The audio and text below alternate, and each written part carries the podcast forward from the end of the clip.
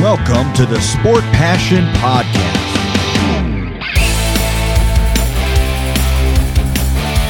And here is your host, Lars Marendorf.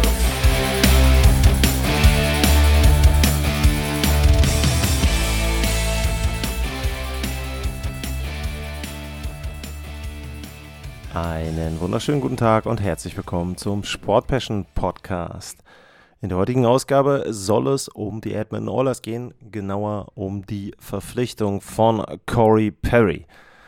Ich habe ja viele Oilers-Fans in der Timeline und normalerweise ist jetzt ein Spieler, der wahrscheinlich erstmal dritte, vielleicht vierte Reihe dann eher spielen wird, nicht unbedingt der Grund, um einen Podcast zu machen. Aber ich glaube, die Person Corey Perry, die ganzen Umstände und natürlich eben auch die Tatsache, dass es die Edmonton Oilers sind, das Team, was, glaube ich, im Moment in Deutschland wahrscheinlich die meisten Fans hat, macht das, glaube ich, doch dann sinnvoll und rechtfertigt eben auch eine eigene kleine Sendung zu dem Thema.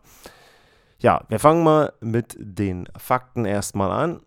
Corey Perry wurde vor der Saison von den Chicago Blackhawks unter Vertrag genommen und die Chicago Blackhawks haben am 29. November den Vertrag mit Corey Perry aufgelöst, nachdem sie ihn am 28. November auf die Waiverlist gepackt haben. Kein Team hat ihn verpflichtet und dementsprechend konnten sie dann am 29. Ja, den Vertrag mit ihm auflösen. Pressemitteilung war, nach einer internen Untersuchung haben die Chicago Blackhawks festgestellt, dass Corey Perry ein Verhalten an den Tag gelegt hat, das inakzeptabel ist, sowohl gegen die Bedingungen seines Spielervertrages als auch gegen die internen Richtlinien der Blackhawks für die Bereitstellung eines professionellen Arbeitsumfeldes verstößt. Daher wurde Corey Perry bedingungslos freigestellt.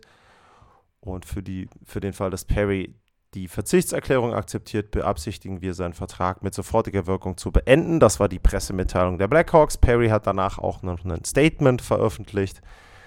Und ja, damit war der Vertrag von Corey Perry bei den Blackhawks aufgelöst. Wobei, kleiner Stern noch mit dran, es gibt wohl noch die Möglichkeit, dass dort quasi ein Vergleich stattfindet. Sowas in der Art hat Evander Kane auch gemacht, als dessen Vertrag mit den Sharks aufgelöst wurde. Da wurde dann, glaube ich, festgelegt, dass er noch eine gewisse Summe von den Sharks erhält. Das könnte bei Corey Perry bis, ich weiß gar nicht mehr, heute oder in einem der nächsten Tage auch passieren. Dementsprechend diese vertraglichen Gestaltungen lassen wir mal außen vor.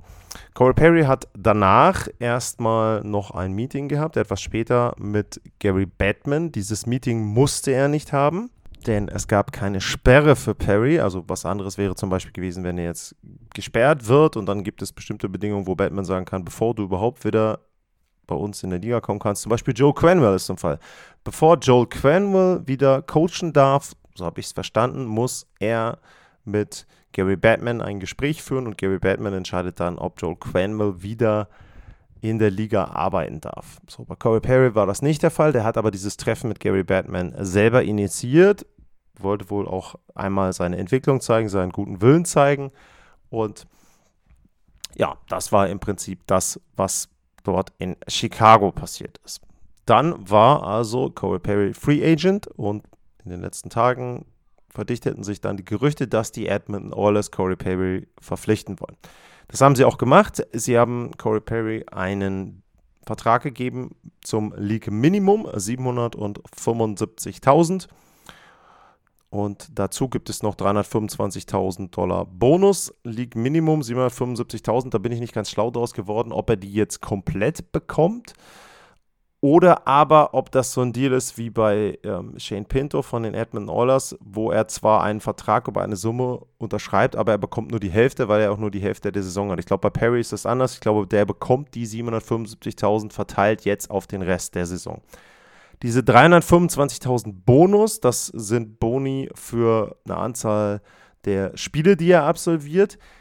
Man muss dazu sagen, dieser Boni, der geht in die nächste Saison, in den Salary Cap im nächsten Jahr. Das heißt also, wenn die 325.000 voll ausgezahlt werden müssen von den Edmonton Oilers, dann gehen diese 325.000 vom nächsten Salary Cap runter und dementsprechend hätte Edmonton diese Summe dann schon verbraucht im Salary Cap. ja, Corey Perry wurde dann auch von Ken Holland vorgestellt in einer Pressekonferenz.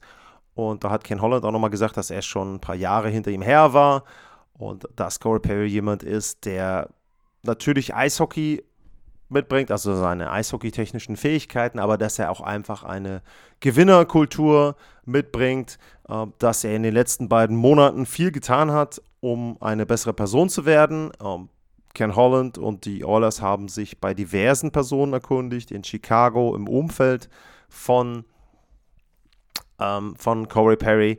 Und äh, Corey Perry selber hat dann auch gesagt, er dankt seiner Familie, den Freunden, alle, die ihn unterstützt haben, seine Counselors, also im Prinzip dann, ich sage jetzt mal seine Therapeuten, also diejenigen, die ihn mit betreut haben in der Therapie. Er hat auch das Thema ja Alkohol in seinem Statement erwähnt, kann ich auch gleich noch was zu sagen.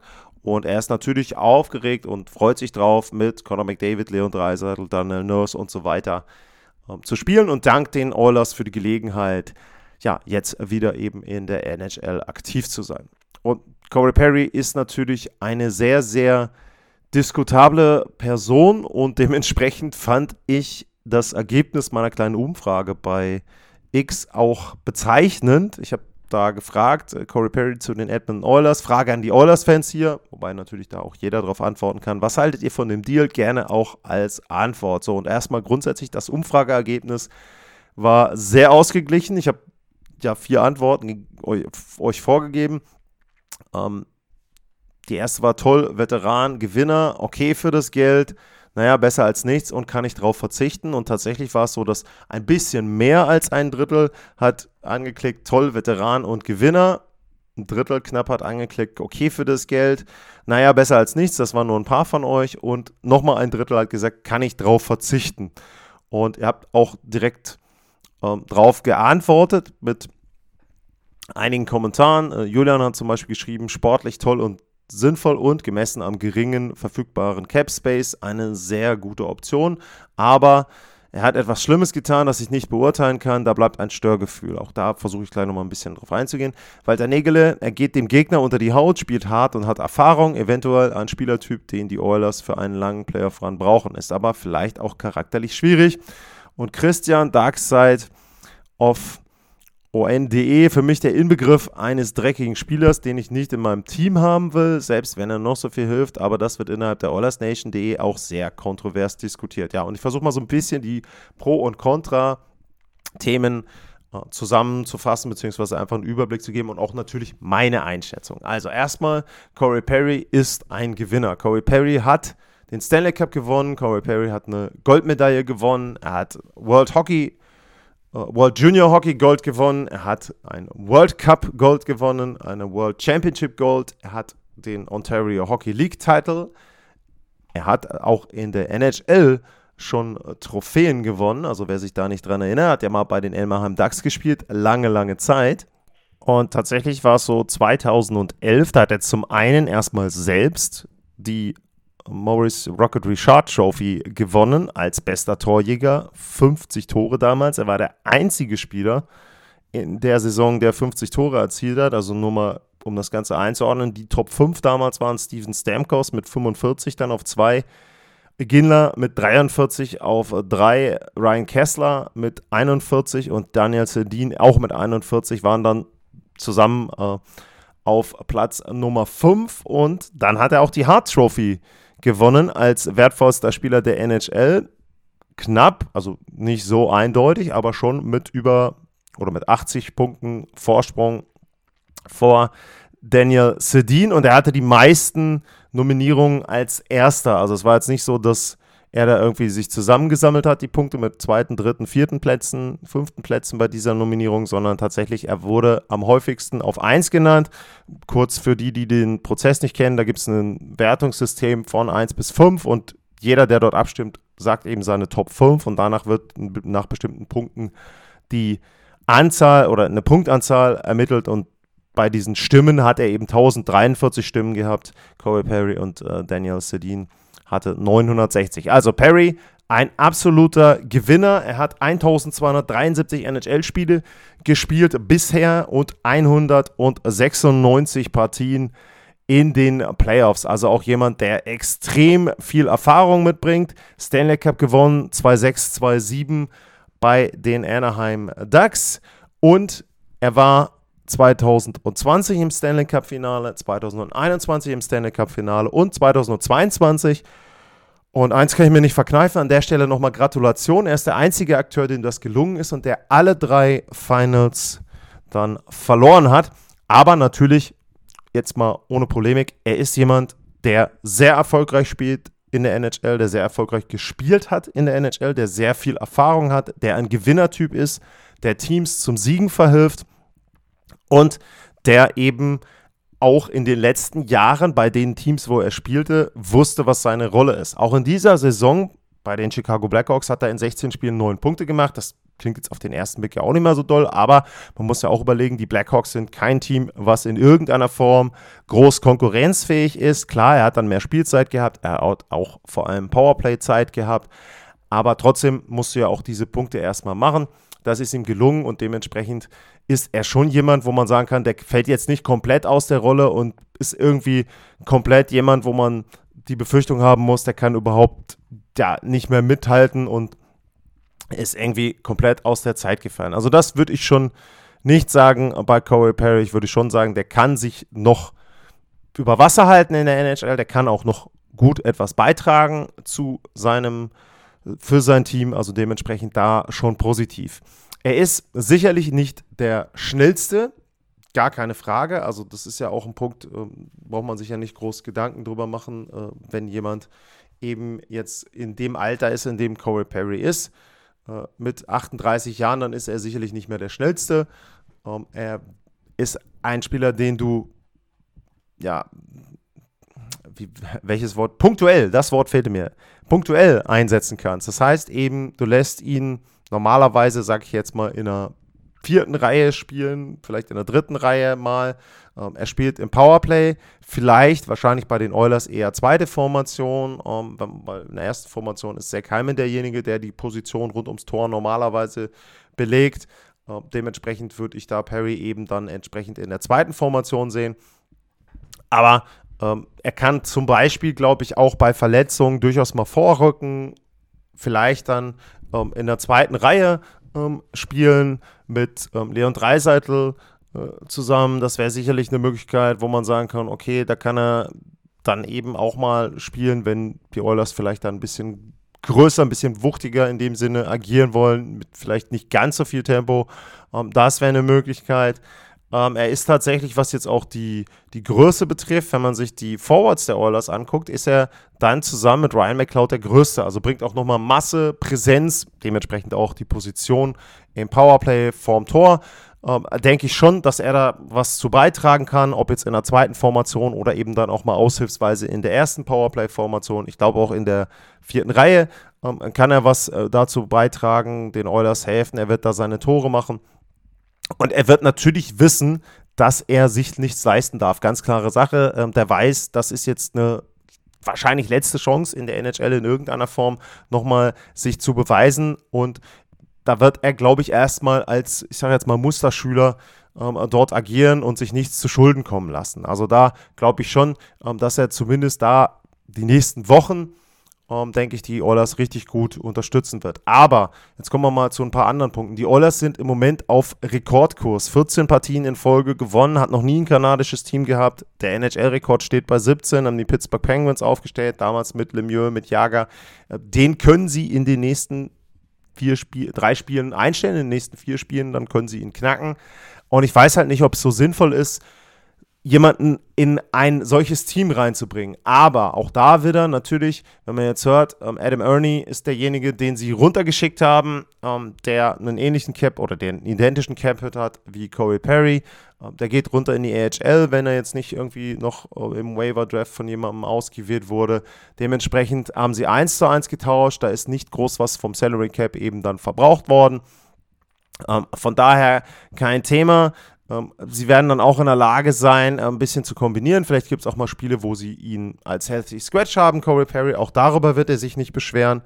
Um, und ich glaube, das Wichtige und das Richtige für die Edmonton Oilers, das kommt dann in den Playoffs, wenn es darum geht, dann zum Beispiel gegen die Vegas Golden Knights äh, zu agieren, äh, dann gegen andere Teams zu agieren. Es wurde in einem Artikel wurde zum Beispiel dann ähm, erwähnt, dass sie beim Sweep gegen die Colorado Avalanche äh, vielleicht auch ein bisschen zu brav waren, dass da ein bisschen was gefehlt hat, dass da ein bisschen diese, ja, dieser Grid, dieses Sandpaper, diese, diese Cleverness teilweise, aber auch diese Dreckigkeit teilweise einfach abgegangen ist, dass sie den Gegner nicht provoziert haben, dass sie vielleicht den Torwart des Gegners nicht genug unter Druck gesetzt haben, dass sie zu fair waren, dass sie zu brav waren. Das sind alles Argumente, die kamen und das sind sicherlich Dinge, die ein Corey Perry adressieren kann.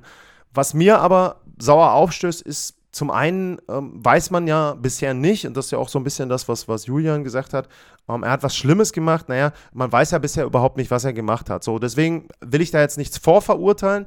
Ähm, eine Sache, die ich persönlich einfach spekulieren würde, auch aufgrund des Statements, was er mit dem Thema Alkohol auch selber reingebracht hat. Wie gesagt, das ist jetzt, ne, also alle nochmal, das ist komplette Spekulation von mir. Aber ich kann mir zum Beispiel vorstellen, dass er angetrunken, betrunken, in irgendeiner Form bei den Blackhawks war. Ob das jetzt im Training war, ob das jetzt bei einer Team-Facility war, ob das jetzt bei irgendeinem Meeting war oder weiß ich nicht was. Sowas kann ich mir vorstellen. Wie gesagt, absolute Spekulation und man muss übrigens auch dazu sagen, die Spieler teilweise der Blackhawks wissen auch gar nicht, was Perry gemacht hat. Also es ist auch bei den Blackhawks nicht offiziell verkündet worden, hier der hat das und das gemacht, sondern es war halt sehr intern gehandelt. Und dementsprechend gibt es da wirklich keine aktuellen News. Aber das wäre so ein Punkt, den ich mir persönlich vorstellen kann, dass sowas passiert ist, wo man dann gesagt hat: Pass mal auf, mein Freund, das geht gar nicht. Du bist raus hier. So. Ähm, er hat gesagt, er hat jetzt Therapien gehabt, er hat viel geredet, er hat sich beraten lassen, er ist in einer ganz anderen Position, sage ich mal sinngemäß, und in, einer ganz, in einem ganz anderen Zustand in seiner Welt sozusagen, oder da sind Welten zwischen dem Zustand, so hat er es gesagt, Welten zwischen dem Zustand, in dem er sich befunden hat, als er bei den Blackhawks gefeuert wurde und dem Zustand, in dem er sich jetzt befindet. Wobei ich persönlich dann sagen muss, naja, also das sind jetzt zwei Monate, da sind Welten dazwischen. Na gut, also man darf sich nichts vormachen. Ähm, zwei Monate sind für mich kein Zeitpunkt, um bei einer Thematik, die in dem Bereich ist, zu sagen, naja, der ist jetzt komplett raus aus dem Thema. Ne? Also das würde ich so nicht sehen. Aber die Frage ist natürlich auch wieder, welches Risiko gehen die Oilers. Vertraglich gesehen, vom Geld her ist das doch kein Risiko. Corey Perry für das Geld, na klar, so einen erfahrenen Playoff-Performer, ich habe es erwähnt, knapp 200 NHL-Playoff-Spiele überhaupt. Was soll der Quatsch? Der kannst du für das Geld natürlich sonst niemanden auf dem Markt bekommen. Der kann eben auch noch seine Tore machen, der kann einen Beitrag leisten auf dem Eis. Der ist nicht nur Mentor oder sonst was, sondern ist auch jemand, der eben mitspielen kann. Trotzdem, ich habe Bauchschmerzen, ganz einfach, weil die Frage ist immer, willst du so gewinnen? Und jetzt wurde ja auch in dem Fall, muss ich es mal wieder auf Colorado beziehen. Es wurden ja die Fs auch erwähnt in den Artikeln dann eben, wo gesagt wurde, naja, also der Sweep wäre mit Corey Perry nicht passiert oder im letzten Jahr das gegen Vegas. Ähm, ja, ich weiß, die Fs haben auch Spieler, die dirty spielen, aber jetzt so ein Typ Corey Perry, ich glaube, den musst du schon suchen, den hat die Avalanche nicht. Ähm, natürlich, Nazem Kadri war jemand, der auch Aussätze hatte. Die hatte er aber eher, sage ich jetzt mal, im Spiel und nicht nach dem Whistle. Äh, Perry ist jemand, der für mich einfach auch so dreckig agiert, oft im Scrum, oft vorm Tor. Das sehe ich bei jemandem wie Nazim Kadri zum Beispiel in der Form nicht. Wie gesagt, nur singulär da betrachtet. Ähm, dann hatte ich ja auch erwähnt das Thema Evander Kane. Die Edmonton Oilers sind das einzige NHL-Team, glaube ich, das überhaupt einen Spieler unter Vertrag hat, der rausgekauft wurde. Nee, ich glaube, D'Angelo wurde rausgekauft bei einem anderen Team. Ähm, da wurde der Vertrag, glaube ich, auch terminiert, meine ich, weiß ich nicht. Ähm, aber ansonsten, sie sind ja jetzt sogar diejenigen, die zwei Spieler haben.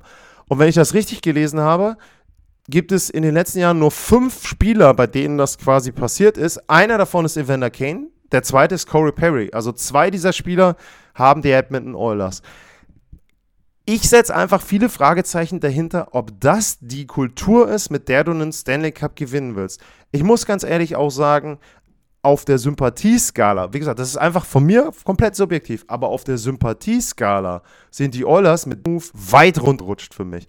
Ich gönne es Dreiseitel, gar keine Frage. Da sind auch viele andere in dem Team, denen ich es gönne.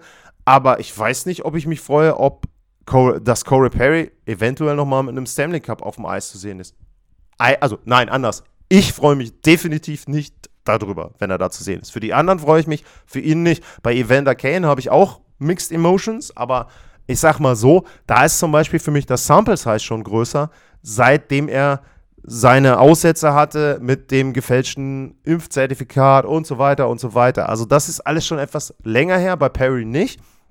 Und bei Perry ist eben auch das On-Ice-Behavior für mich ähnlich. Wobei Evander Kane habe ich auch was zugesagt. Also, für mich viele, viele Bauchschmerzen, aber trotzdem kann ich es verstehen aus Sicht der Oilers und ich kann es vor allem auch verstehen aus Sicht von Ken Holland, denn Ken Holland hat nur noch Vertrag bis Sommer. Was hat der denn zu verlieren und was hat er mit dem Vertrag auch zu verlieren? Also ich meine, es ist ja auch jetzt nicht so, dass er Corey Perry einen Dreijahresvertrag gegeben hat.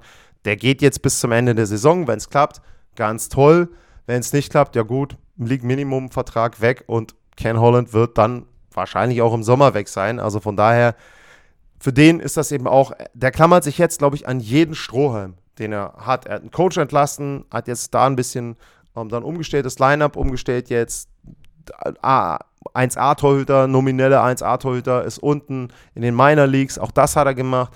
Das ist noch eine große Baustelle bei den Oilers. Ich glaube, da müssen sie noch mal irgendwo auf der Backup-Position zumindest irgendeinen Torhüter haben, den du theoretisch spielen lassen kannst. Wenn du mit Skinner und Pickard durch die Playoffs kommst, wunderbar. Aber irgendwo bei einer Verletzung solltest du schon jemanden haben, der ein bisschen erfahrener ist. Ähm, das fehlt noch so ein bisschen. Aber Corey Perry, es ist sinnvoll für die Edmonton Oilers.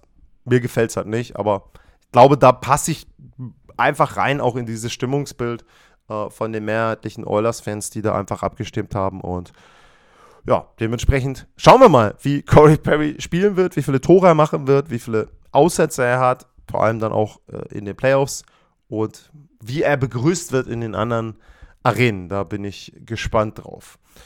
Ja, und ansonsten natürlich hätte ich gern eure Meinung dazu. Einige von euch haben ja bei Twitter schon geantwortet. At Lars-Mar, info at sportpassion.de. Das wäre die Möglichkeit, wo ihr mir dann auch direkt schreiben könnt als E-Mail.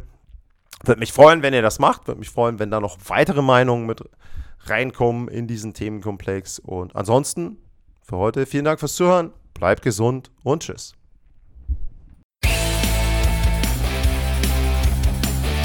Sportliche Grüße. Das war's, euer Lars.